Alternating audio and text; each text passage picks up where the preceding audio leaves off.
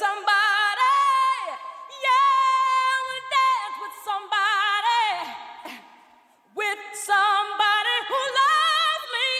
Ooh, ooh. Alexa, play Whitney Houston. Okay. I wanna dance with somebody. I wanna feel the heat with somebody. With Amazon Music, a voice is all you need. Get access to over 50 million songs. Download the Amazon Music app today. Hola amigos y amigas de Posta FM, soy Edifite y vengo a contarles que en posta.fm barra Philips, además de encontrar la primera temporada completa de mi podcast Tenés que escuchar esto, se pueden enterar de todos los eventos musicales que está armando Philips con los mejores artistas del país. Métanse ya en posta.fm barra Philips porque definitivamente tenés que escuchar esto. Este es un consejo de Alfred Pennyworth Presenta para nuestros oyentes. Todos los martes de septiembre en Dot Baile Shopping tienen un 15% de descuento en su compra con tarjeta naranja, tarjetas del Banco Hipotecario y tarjetas del Banco Ciudad. Si quieren saber más, como siempre, entren en posta.fm barra dot.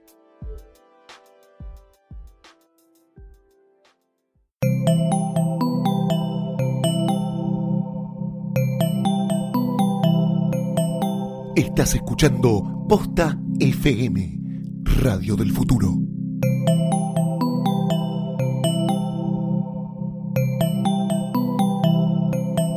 A continuación, todo lo que siempre quiso saber sobre Batman y no se animó a preguntar en Alfred Pennyworth presenta.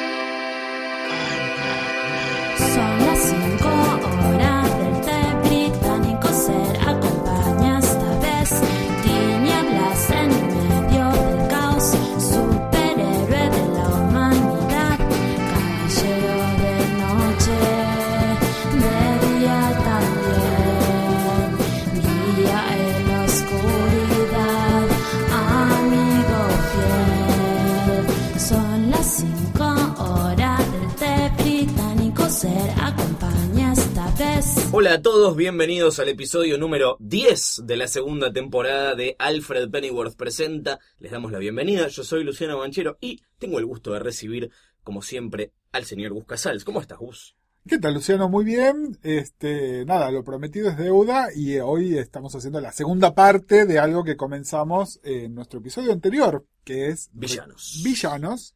Eh, Pero bueno. Lo que pasa es que hay algunos que merecen que nos extendamos un rato más porque de lo contrario, un capítulo de villanos puede durar dos horas tranquilamente. Totalmente. Y si hablamos de Batman, hay un villano que es el más emblemático, pero Pero... estas cosas del mercado y las nuevas tendencias y los millennials, ustedes saben que yo soy medio un, un viejo en estas cosas, eh, hace que haya un nuevo personaje que es discutiblemente el personaje, les diría el número 2 de DC en este momento, por razones que me exceden por completo, pero bueno, ya lo vamos a ver. Vamos a tratar de explicarlas también. Yo no sé si es tan incomprensible el fenómeno. El tema es qué hay detrás de ese fenómeno. ¿no? Totalmente, totalmente. Y yo voy a empezar con un disclaimer. Eh, yo no tengo ningún amor por ninguno de los dos personajes por los que vamos, de los que vamos a hablar hoy. Bomba. Bomba. Es ¿Quiénes decir, son los personajes? Yo podría prescindir absolutamente del Joker y de Harley Quinn. Tremendo. Si quieren dejar de escuchar en este momento, siéntanse libres, pero bueno, tenemos mucho No, para no, decir No dejen de escuchar.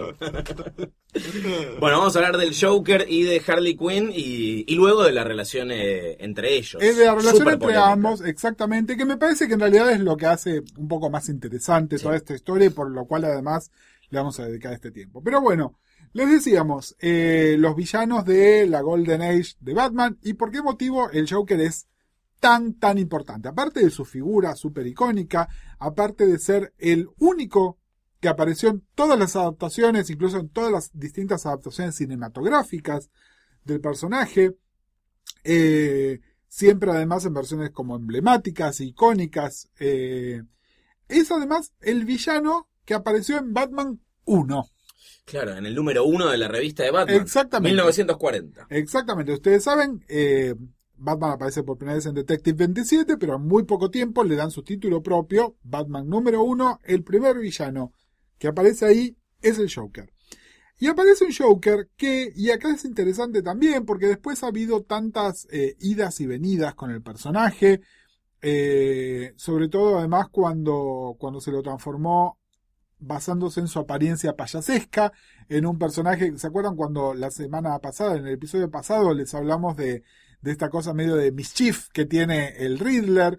Bueno, de alguna manera el Riddler Mischief vino a tomar el lugar del Joker Mischief, que fue como una interpretación que se hizo por dos motivos, que tiene que ver con los años 50 y que tiene que ver con la serie del 66. Pero el, el, el villano original eh, era un asesino.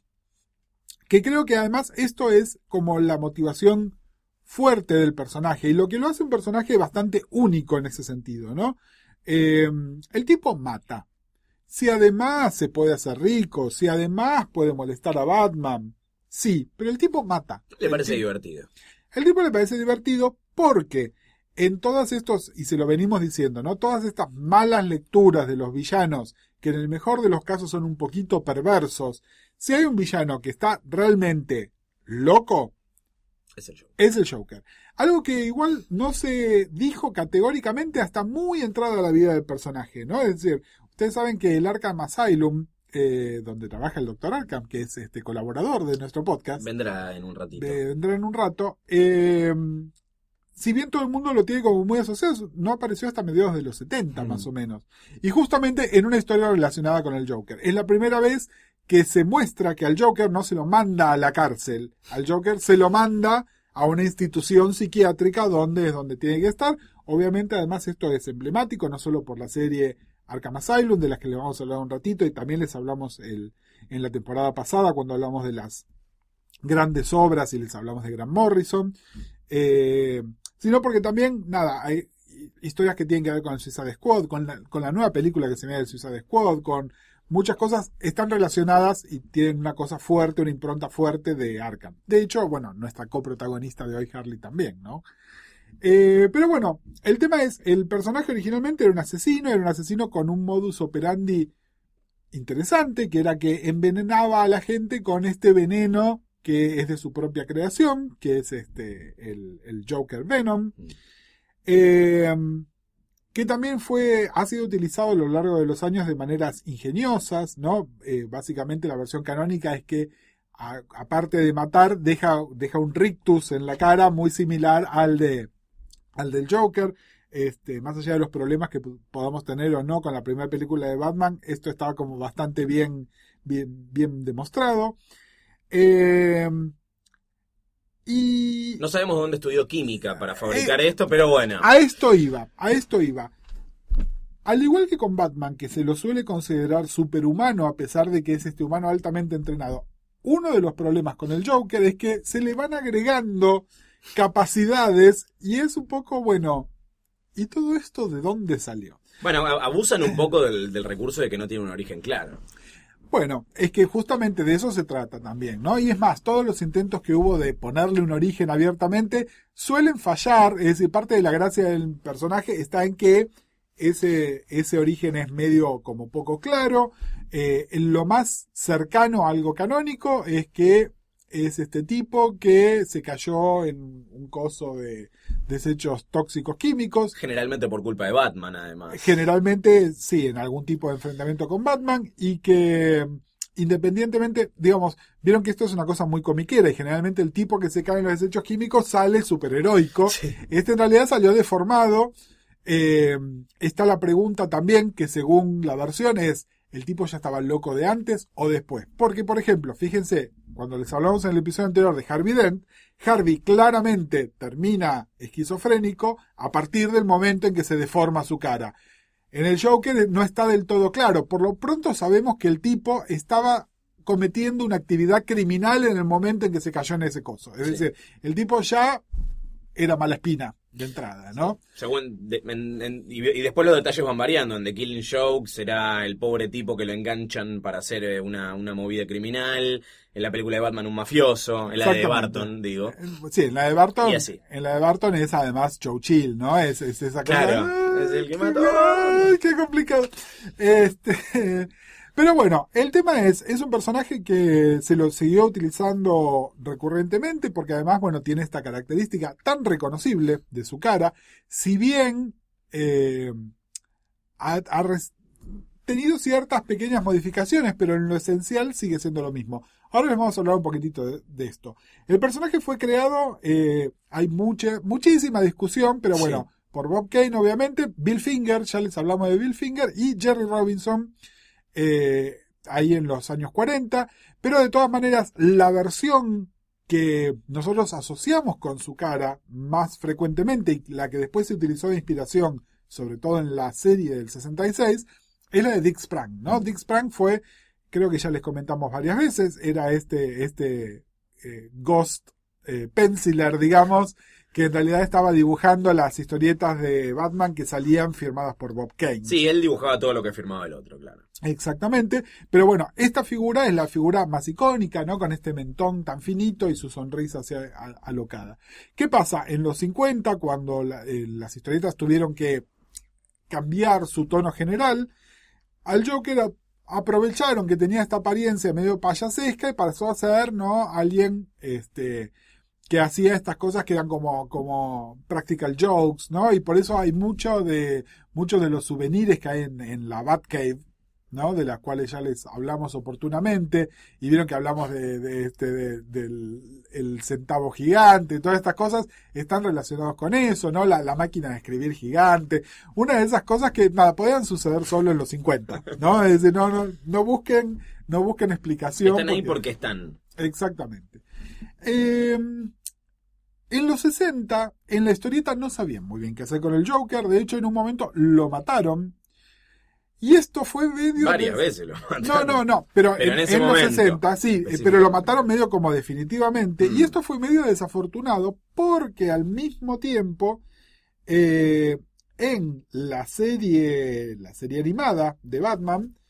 eh, aparecía por ahí lo que es la versión que mucha gente es la que más conoce de este personaje, ¿no?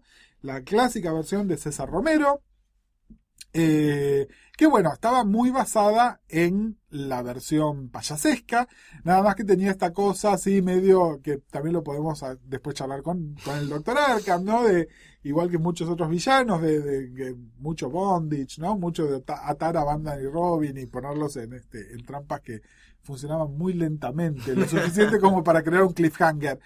Pero bueno, lo que pasa es que esto hizo que el personaje, que ya era un personaje popular en los años 50, fuera aún más popular, ¿no? De hecho, esta versión de César Romero, eh, hay... El hay Joker bigotudo. el Joker bigotudo, en realidad, bueno, ustedes saben, César Romero eh, tenía bigote y se lo pintaban de blanco. Aquellos que vimos la serie en blanco y negro cuando no había TV color, sí, soy viejo, o que vimos las primeras versiones en colores que no estaban en tan buena definición, uno no se da cuenta. Si uno ve ahora el, los- El Blu-ray. el Blu-ray, las versiones restauradas, es muy claro que este señor tiene el bigote que se lo pintaron de blanco encima. Eh, ¿Por qué les cuento esto? Porque también hay algo, el, el otro día eh, hay, hay un artista que está bastante asociado con, con versiones de Batman que por ahí acá no mencionamos tanto, que son las adaptaciones de la serie animada del cómic, que es Ty Templeton. Eh, Ty Templeton es un tipo, es, aparte de ser un artista exquisito, es un humorista muy bueno y suele este, publicar tiras semanales donde comenta cosas y hablaba de cómo siempre eh, una versión de Batman, eh, una versión del Joker es criticada comparada con el inmediatamente anterior hasta que se considera que es la definitiva, ¿no? Entonces era, el único Joker es César Romero, que me ven con Jack Nicholson? No, el único Joker es Jack Nicholson, que me vienen con... Y eso que no con- existía internet en ese con, momento. con Chris Heath, exactamente. Bueno, no, no, es Chris Heath, no, no, bueno. eh, eh, y se, se va armando así una cadena. Lo cierto es que el, el, el hueco entre la serie del 66 y la película de Barton fue tan grande que fue esa versión la más emblemática. Pero creo que lo más relevante que pasa con el Joker y el Joker tal como lo concebimos ahora es producto, como tantas otras cosas, de Denny O'Neill y Neil Adams. Eh, como les decíamos, en los 60 lo habían matado, acá lo reviven y lo vuelven un poco a su caracterización original. De hecho, lo que dice Denny es, bueno, volví y vimos que era lo que hacía el origen, el tipo era un asesino. Creo que lo hicieron un poco más, eh, un poco más colorido y un poco más violento, pero bueno, lo hicieron más setentas en realidad, y tiene sentido.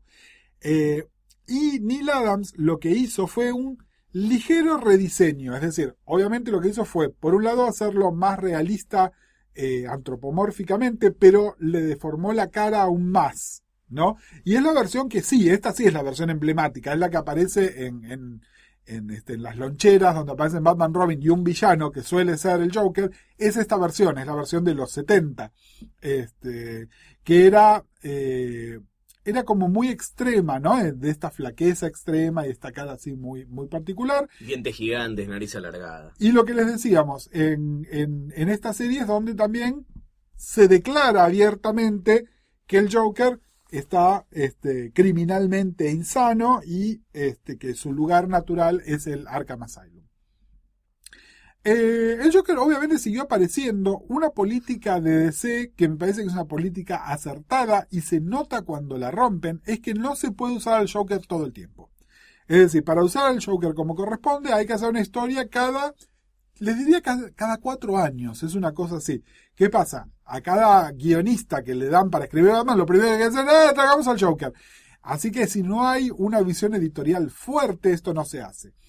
¿Por qué? Porque además una de las excepciones a esto fue en los 70 cuando se hizo la primer serie del Joker, que fue la primera serie que se hizo de un villano. El primer villano que tuvo su serie propia, algo de que ya les hablamos, ¿no? Es decir, no sé, Catwoman tuvo una serie propia y tantos otros, Sí. pero el primero que se hizo fue con el Joker. Duró unos 10 números. No duró tuvo como una unos vida 10 muy números, larga. sí, pero duró unos 10 números porque sucedió algo que se llamó la DC Implosion, Sí. donde DC había probado un montón de ideas nuevas que después tuvieron que arrepentirse. Dicen las malas lenguas que está pasando en DC hoy mismo, Ahora no puede ser. agosto del 2015, pero bueno.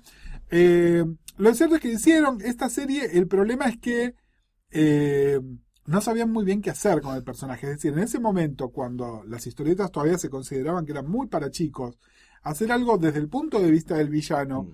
lo hacía muy poco empático, entonces también lo que hicieron fue como volver a ablandar un poco al personaje. Bueno, la serie no prosperó, pero sí quedó ese antecedente fuerte. Estas historias están recopiladas en un librito que se consigue en un paperback. Este. Pero bueno, lo cierto es que después el Joker fue apareciendo, desapareciendo, bla, bla, bla, hasta que en los 80 hay dos momentos, eh, dos momentos muy fuertes y muy, muy, muy importantes. En realidad ya les hablamos un poco de esto en la temporada pasada cuando hablábamos de las grandes obras, pero tenemos que hablar de lo que significa esto en términos de la caracterización del personaje. Estamos hablando concretamente de The Killing Joke, que es esta historia que escribió Alan Moore y dibujada por Brian Boland. Boland es increíble lo que hizo, es decir, eh, tomó el rediseño de Neil Adams y lo perfeccionó aún un poco más. En su momento les explicamos, Boland es un tipo que dibuja muy lentamente, por eso no, no suele dibujar, pero bueno, esto porque es un enfermo del detalle. Exactamente, además. estos pin-ups que hizo Boland del, del Joker son increíbles. Bueno, el Killing Joke cumple varias funciones. Una es redefinir realmente la peligrosidad del personaje. Otra es plantear un origen que mucha gente considera el origen definitivo, a pesar de que versiones posteriores lo desmienten. Eh, y hace un par de cosas que son en el mejor de los casos polémicas. Una de ellas es este, este final, ¿no? Donde, bueno, ¿por qué esa risa compartida? ¿Lo mató? ¿No lo mató? Fade to Black. El- lo cierto es que The Killing Joke nunca fue pensado para ser una serie en continuidad. Claro. Sí, lo que trata de mostrar el final es eh, que hay puntos en común entre Batman y el Joker, algo que después Morrison en Arkham Asylum también lo intenta cuando el Joker al final le dice cuando quieras te esperamos acá en el asilo que es tu lugar. Y Miller en el Dark Knight también, Dark Knight, ¿no? claro. Porque fíjense que a partir del momento en el cual Batman vuelve a estar activo, el Joker, que estaba en este estado catatónico, como que se despierta, ¿no? Eh, qué bueno, esto es algo, a ver, llamémoslo poético, eh, no tiene ningún fundamento de ningún tipo más que ser parte del mito de Batman. Es decir, no...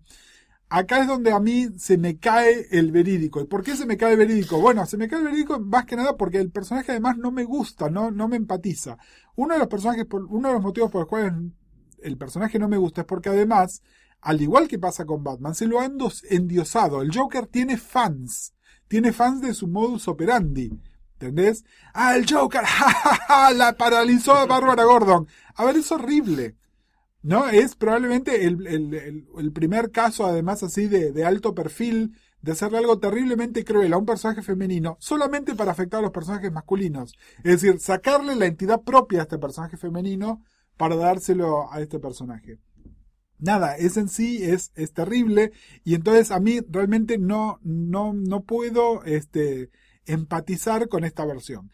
Arkham Asylum eh, hace un poco esto también, es un poco más retorcido, es decir, lo que sí tiene Arkham Asylum, y está muy ayudado por, por el arte de Dave McKean, que tiene esta cosa medio onírica, es sí presentar una imagen de la locura, que es un poco más la imagen de la locura real, Mm. ¿no? De la locura psicótica, eh, que, eh, que este villano tan organizado. A mí, a mí lo que me molesta, y fíjense que hay un tercer momento fuerte del Joker en, a finales de los 80, que es una muerte en la familia, ¿no? Donde el Joker termina matando a Jason Todd. Pero lo interesante de una muerte en la familia no es ese final, sino es todo este tema donde el tipo se las ingenia para ser el El embajador, de, una- de un país que es un, un equivalente a Vale, Irán o Irak sí, o una cosa así. Donde el tipo, si realmente estuviese tan loco como está, no puede ser así de organizado ni haber inventado este veneno. Es decir, eh, solamente funciona si lo tomás como un personaje sobrenatural. Pero si no, no me vengan con, ah, qué realista es este personaje, porque no tiene nada. Bueno, que ahora, ahora vamos, a, vamos a llegar, pero es la vuelta que le están buscando ahora. Un poco es- Sí. se trata de eso. Pero bueno, lo cierto es que además, este, concurrente con estas, con estas historias, eh, fue la primera película de Barton, donde Jack Nicholson famosamente está antes en los créditos que, que Michael Keaton. Como Arnold Schwarzenegger antes que George Clooney en Batman y Robin. Exactamente, eh, donde, bueno, nada, Nicholson se hizo rico también con esto. Y su versión en realidad creo que le debía más a César Romero que a cualquiera de las otras versiones, ¿no? Eh, pero bueno, también, y esto lo discutimos, está la gente que dice eh, Barton jamás vio una historieta de Batman y yo digo, no, Barton vio cuidadosamente las historietas de Batman de los 40 y los 50 y de ahí es donde salió el Joker de su película también, ¿no? Eh, bueno, durante todos los, los 90, se lo- la regla de usar poco al Joker se siguió utilizando. Eh, se sumó este elemento adicional que muchos intuyen que va a estar en la próxima película de Batman vs. Superman, a colación de lo que hemos visto en el tráiler de Suicide Squad, ¿no? Estas complicaciones de los universos com- compartidos, donde eh, Batman ahora sí tiene un motivo real de persecución al Joker, que es que lo mató a Jason. ¿No? Es decir, ahí sí se suma, no es bueno, que también, bueno, no nos habla muy bien de Batman, ¿no? Que todos los otros cientos de personas que mató, tanto no nos interesan como, Como que Jason. lo mató tocó, Jason. sí. Ni siquiera Bárbara. Exactamente, ¿no? Y eh, fíjate, qué sé yo, no sé, me parece que mucho no va. Eh, hablando de Bárbara, eh, sí es interesante cómo gente como Strander, gente como Chuck Dixon, después utilizó perlitas del Joker en historias que la, inclu- la incluían a Bárbara como Oracle, ya sea en Suicide Squad o en Versus Prey. Eh, Sí, todas las cosas buenas que salieron a partir de, de la cosa horrible que le hicieron. Exactamente, y lo bueno ahí es que en realidad se suele utilizar a la figura del Joker como para fortalecer al personaje de Bárbara, es, de Bárbara, es decir, como de alguna manera deshacer, desandar el caminito iniciado por Moore en, en The Killing Joke. Eh, yo les voy a contar una, una cosa personal mía, ¿no? Es decir, esto que les decía que el personaje mucho no me gustaba, en el año 2001, eh, ustedes saben, bueno, hubo una crisis económica, Que no fue en Tierras Infinitas. que fue no fue acá. fue acá y se hizo muy difícil seguir comprando todos los títulos que yo compraba del universo ese en su momento porque bueno pasó a ser económicamente ¿Comprabas las, inviable las revistas? O... yo compraba las revistas sí. en esa época todavía compraba issues Eh, ¿qué pasa? Seguís comprando issues igual. Tengo issues tengo issues y a veces me pagan por tratarlos de otras personas pero ese es otro tema Eh, no lo que pasó es bueno en algún momento era la, la inviabilidad de seguir pagando, pero bueno, uno es un adicto, ¿no? Y no puede cortar. Bueno, me lo hicieron, me lo hicieron súper fácil. Eh, una de las grandes burradas que cometió DC en el año 2001 fue hacer este, una serie llamada The Joker's Wild, donde el Joker aparecía en absolutamente todos los títulos de DC. Bueno, el último título de DC que tengo de todos los títulos de DC, el último issue que compré, es ese número. Dije, listo, DC, Basta. gracias. Y esto es lo que demuestra que el Joker, cuanto menos lo usemos, mejor. Eh, antes de hablar del Joker actual y meternos en nuestra coprotagonista, para hablar de nuestra coprotagonista tenemos que hablar de la serie animada. La serie animada hizo muy buen uso del Joker. eh, nuevamente hay otra caracterización fuerte ahí, que es la de, la de Mark Hamill, que, que les diría que es la segunda más emblemática, sino la más emblemática. De hecho, ahora No es la más emblemática solo porque el actor no está prestando su cuerpo en realidad. Pero en este momento están, eh, se está discutiendo, y es más, creo que es casi un hecho, una adaptación animada de, The Killing. Joke, y la voz va a ser Mark Hamill, ¿no? Es así. Eh, y antes de hablar también de... bueno, ¿Por qué le decimos la serie animada? Porque la serie animada además presentó al personaje de Harley, que es esto de ponerle un sidekick al Joker, que también mucho sentido no tiene, pero esto sí es bien para el Dr. Arkham. En el medio también lo que pasó es The Dark Knight, Dark. Knight, eh, que, bueno, también es otra versión del Joker. eh, Sí, con que el- deja de lado completamente esto que decías Todo de la anterior. organización de él y es un agente del caos. Es un agente del caos. Que bueno, si uno piensa a la psicosis como caos absoluto, es así. De todas maneras, la película se contradice a sí misma. Porque es un agente del caos muy organizado, demasiado. Es decir, todo lo que pasa con Harvey, con los rehenes, es, ¿es un agente del caos o no? Es decir, me parece que ahí Nolan cayó en la trampa de tomarse el Kool-Aid de las historietas donde este personaje, bueno, si está totalmente psicótico, es totalmente psicótico, no puede tener este grado de organización, ¿no? Entonces lo que sí puso es que el personaje, eh, si bien no conocemos su origen, es más, se hace un chiste al respecto de eso, que es uno de los hallazgos del guion de la película, yo les diría. Sí, Este, basta de historias de origen. Exactamente. Pero bueno, lo que voy es que el personaje no, eh, no tiene esta cosa de me caí en un coso de químico, ¿no? Eh, podría ser un maquillaje Sí. aplicado que es también mucho más acorde a una persona que está, bueno, loca desde el origen, ¿no? Eh, ¿Y por qué no empezamos a hablar un poco de Harley y después vamos a las ambas interpretaciones actuales, tanto del Joker como de Harley? Estoy a favor. Bueno, nace en la, en la serie animada. Harley nace en la serie animada. eh, es uno de estos raros personajes que nacen en un medio que no son los cómics y resultan ser tan populares que después los transforman. Y nada, ¿se acuerdan de esto que hablábamos del Mischief, no? Es decir, bueno, Harley era el Loki. De hecho, tengan en cuenta, fíjense que Harley es, obviamente, Harley Quinn es un, un juego de palabras con Arlequín. Y fíjense que el diseño tradicional de Arlequín, con estas cosas que tienen, como era el traje original de Harley, estas como dos antenitas que salen de la cabeza, son muy parecidos a los cuernos de Loki. Mm. Es decir, no, no, nada, nada es casual. Es decir, hacer un, trazar un paralelo con Loki no, no, no es este descabellado, digamos, ¿no? Y de alguna manera. lo- Además con lo fan que es Bruce Timm de todas esas cosas. Exactamente. Pero además lo interesante que tenía es, si vos pones un Joker que es realmente peligroso e irredimible, Harley lo que traía era este elemento más liviano que funcionaba dentro del mismo universo, pero alivianaba un poco que estaba haciendo esto. A Harley sí se le hace un origen que es el origen definitivo, que después se lo retocó un poquitito, pero básicamente ella era la psiquiatra que estaba a cargo del caso del Joker. Y bueno, como se comenta de muchos psiquiatras y psicólogos, por ahí no era la persona más estable del universo. Este, esto no se aplica a mí, por supuesto. No, de ninguna manera. Eh, Vos sos la excepción. la excepción. Pero bueno, el tema es que Harley se transforma en esta especie de psychic del, del Joker, donde me parece que la, la caracterización útil de todo esto es que el Joker la considera una molestia. ¿No?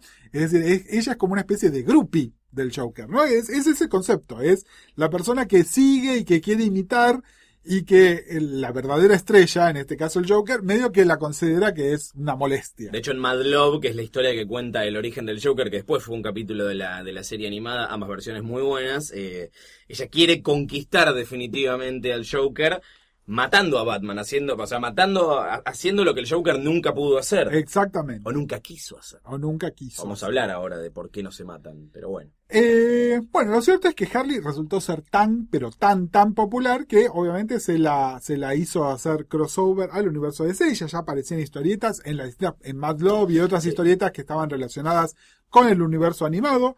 Pero bueno, en la época de No Man's Land, ¿se acuerdan que les hablamos? Eh, se hizo una historia donde se trae a Harley en continuidad. Una Harley muy parecida, en realidad, a, a la versión original. Eh, y que como que despegó, ¿no? Tomó una, tomó una vida, tomó una vida propia. eh, una vida propia que la llevó de hecho a que a principios de 2000 tuviese su primera serie propia, una vida propia que hizo que apareciera en otros títulos eh, no relacionados con Batman y sin el Joker, es decir, independientemente del Joker, creo que esto es la señal más clara de la popularidad del personaje y de cómo funcionaba.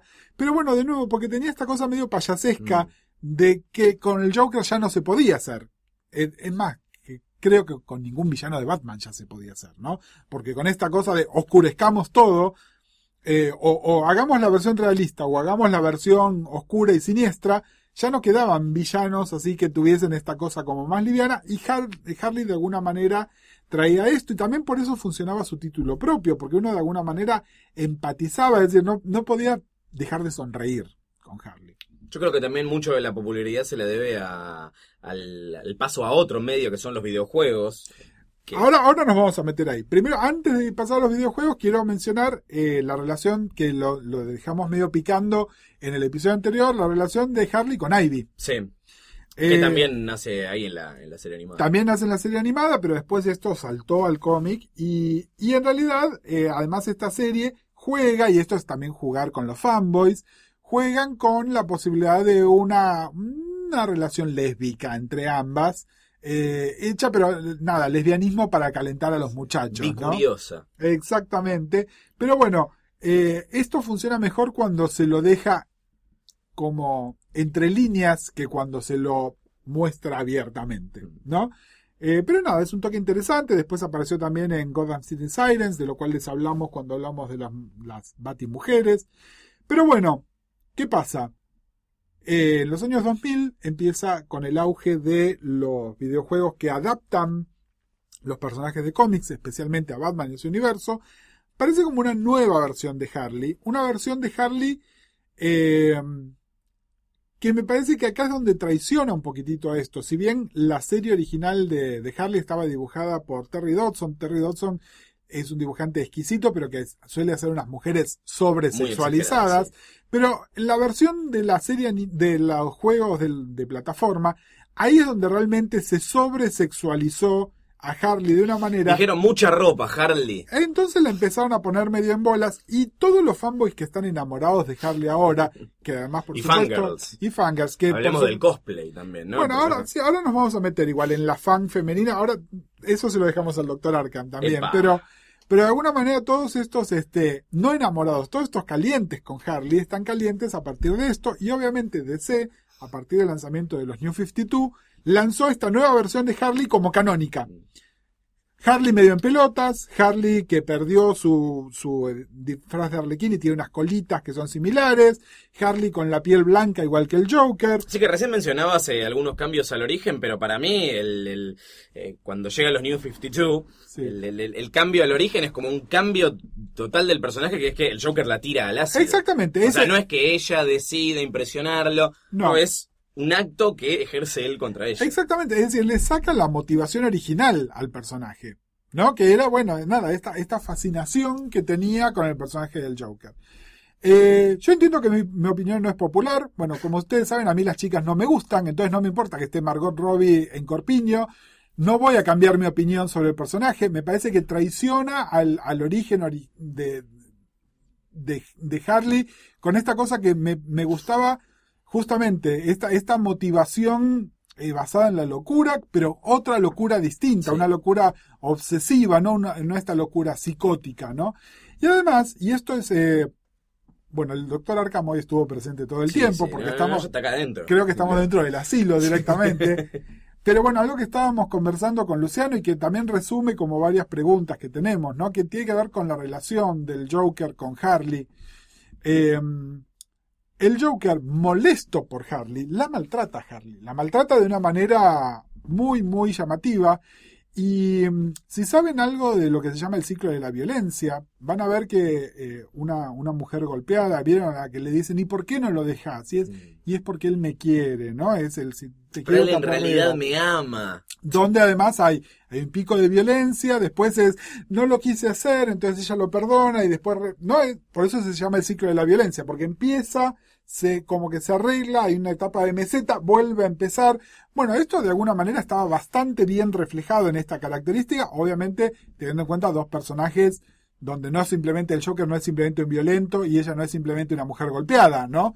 Muy complejizado, pero de alguna manera esto estaba un poco más creíble. Ahora, el nuevo origen de Harley parte de un hecho de violencia espantoso, ¿no? Donde además es, bueno, el único motivo por el cual ella puede tener relación con el Joker, que está bien, es bastante más antagónica.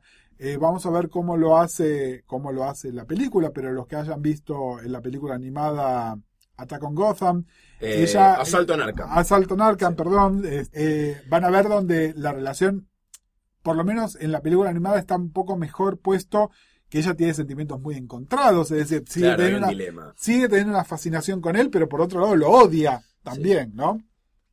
Pero ¿qué pasa? Eh, yo puedo quejarme de lo que sea, pero esta versión sobresexualizada de Harley es probablemente, lo que le decíamos, el segundo personaje más popular del universo DC después de Batman. Eh, Harley tiene una revista propia. Eh, Harley fue eh, la cabeza de un concurso que hizo DC súper polémico, que era manden su dibujo de la versión más sexualizada posible de Harley, ¿no? Es decir, una cosa de... Sí, sí, Harley es una cosa, es, es, un, un- es un muñeco No, que- femenino que para que ustedes se tenía, masturben tenía que ver con el suicidio, o sea, no, súper una cosa, una cosa horrible. eh, pero bueno, Harley sigue vendiendo. Hace poco hizo, hicieron como una especie de takeover de las tapas de DC, donde en todas aparecía Harley. Eh, aparecen títulos insólitos. Y como decíamos, bueno, va a ser, es probablemente la protagonista de la película de Suicide Squad. Protagonizada, su- el papel de ella lo va a hacer Margot Robbie. Margot Robbie es obviamente bellísima. Pero bueno, entré en una discusión cuando yo dije, no niego que es una mujer bellísima, esa no es Harley. Y salieron todos los fanboys y decirme, ¿cómo que esa no es Harley? No, esa no es Harley. Harley es la de la serie animada, Harley es la de Mad Love. Esto es una nueva versión que está bien, a ustedes los calienta, me parece perfecto, pero no es Harley. No, no, no, no, no, no es fiel a ese estilo original. Pero bueno, en los New 52, no solo ella, sino que además el Joker, ahora, ¿qué es el Joker? A ver, explícame, porque vos por ahí lo leíste un poco más que yo. ¿Qué es lo que quiso hacer Snyder con el Joker? Primero le sacó la cara. Que yo creo que le sacó la cara nada más para vender esas mascaritas que después vendieron, que era una edición especial con la cara del, del Joker. Que está bien. A ver, es coherente con un estado de psicosis la automutilación. Pero si rompes los juguetes, después no podés seguir jugando. Y el Joker, de nuevo, como le decimos siempre, más allá de lo que hagan los creadores, es una propiedad que aparece en loncheras, libros para colorear, películas. Entonces no puedo sacarle la cara al Joker y ponérsela con los cinturones. Entonces, el- because- Tengo cara otra vez. Because reasons, tengo cara otra vez. Y acá es donde se mete esta cosa de que el Joker podría ser un ente sobrenatural. Y acá es donde yo les digo, bueno, Basta. gracias, a partir de mañana les hago este Jarvis presenta y me pongo a hablar del universo Marvel, porque acá me perdieron. No regales ideas. me, me perdieron por completo y no nada no lo puedo no realmente no lo puedo no lo puedo soportar pero bueno nada son dos personajes extremadamente populares yo creo que hacen a la popularidad de Batman lo que me sorprende con Harvey es la popularidad propia que está teniendo. También tenemos todas estas fangirls nuevas que empezaron con el cosplay de, Harley, pero que además ahora la idolatran como un personaje femenino empoderado. Y yo les diría que no es un personaje femenino empoderado, es un personaje femenino, totalmente dependiente de un personaje masculino. De dudosa salud mental. Que los creadores actualmente lo están sexualizando con el solo objetivo de que las erecciones de los adolescentes muevan producto, producto que en general son videojuegos y películas y no historietas que son como un accesorio prácticamente. Eh, nada, entiendo que es súper atractiva para hacer cosplay y la felicito por eso, pero todas las que se quieren poner este Harley de nombre y la tienen idolatrada y repiénsenlo chicas porque me parece que de empoderada Harley no tiene nada. Kevin Smith le puso Harley Quinn a la hija. A su hija, a su hija, a su bellísima Pobre hija. pibe. Eh, pobre pibe, bueno, pero está Kalel Bogdanov. eh, no, hay- hay- Sí, sí. A ver, no, no hablemos de los nombres que le ponen los creadores de cómics a sus hijos porque estamos en serios problemas. Eh, bueno, esto que les decíamos, hay que ver, no, es muy difícil juzgar a una película por el tráiler. Eh, Harley en este momento va a tener un, un, un gran 2016. eh, va a ser este personaje, nada, Breakout, seguramente va a ser muy bueno para la carrera de Margot Robbie también. ¿Por qué no puede llegar a tener una película propia en su momento? Eh, también, eh, fíjense a qué punto hemos llegado que Jared Leto, su versión del Joker, es casi como el, el supporting artist de Harley, ¿no? Una situación que creo que hace 25 años, cuando apareció Harley por primera vez, nadie podía llegar a imaginarse siquiera que esto podía estar llegando a pasar. Es más, eh, si vos me decías, armemos un podcast sobre Batman y su universo, tener que dedicarle prácticamente medio episodio a Harley, para mí es inconcebible. Sí. Pero bueno, aquí estamos, nos debemos a nuestro público y de eso se ha tratado. Alfred presenta arroba posta punto fm es el mail para mandar consultas. Métanle porque la temporada ya, Ya se casi acaba. se acaba. La semana que viene nos reencontramos como siempre con más del universo Batman. Ya empezando a despedirnos de esta temporada. Busca Cells. Muchas gracias como siempre. Gracias a vos, Luciano Manchero. Nos vemos en el próximo episodio de Alfred Pennyworth presenta.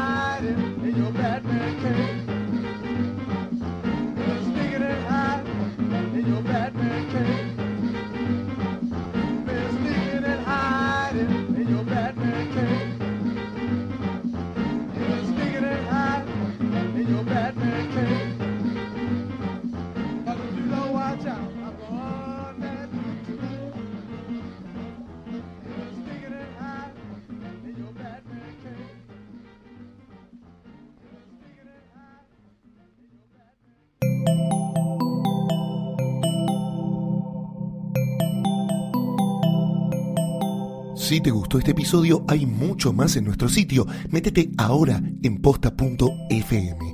También puedes llevarnos en tu teléfono. Busca Posta FM en las tiendas online de Android y Apple. Seguí con Posta FM, radio para escuchar cuando quieras y donde quieras. Posta.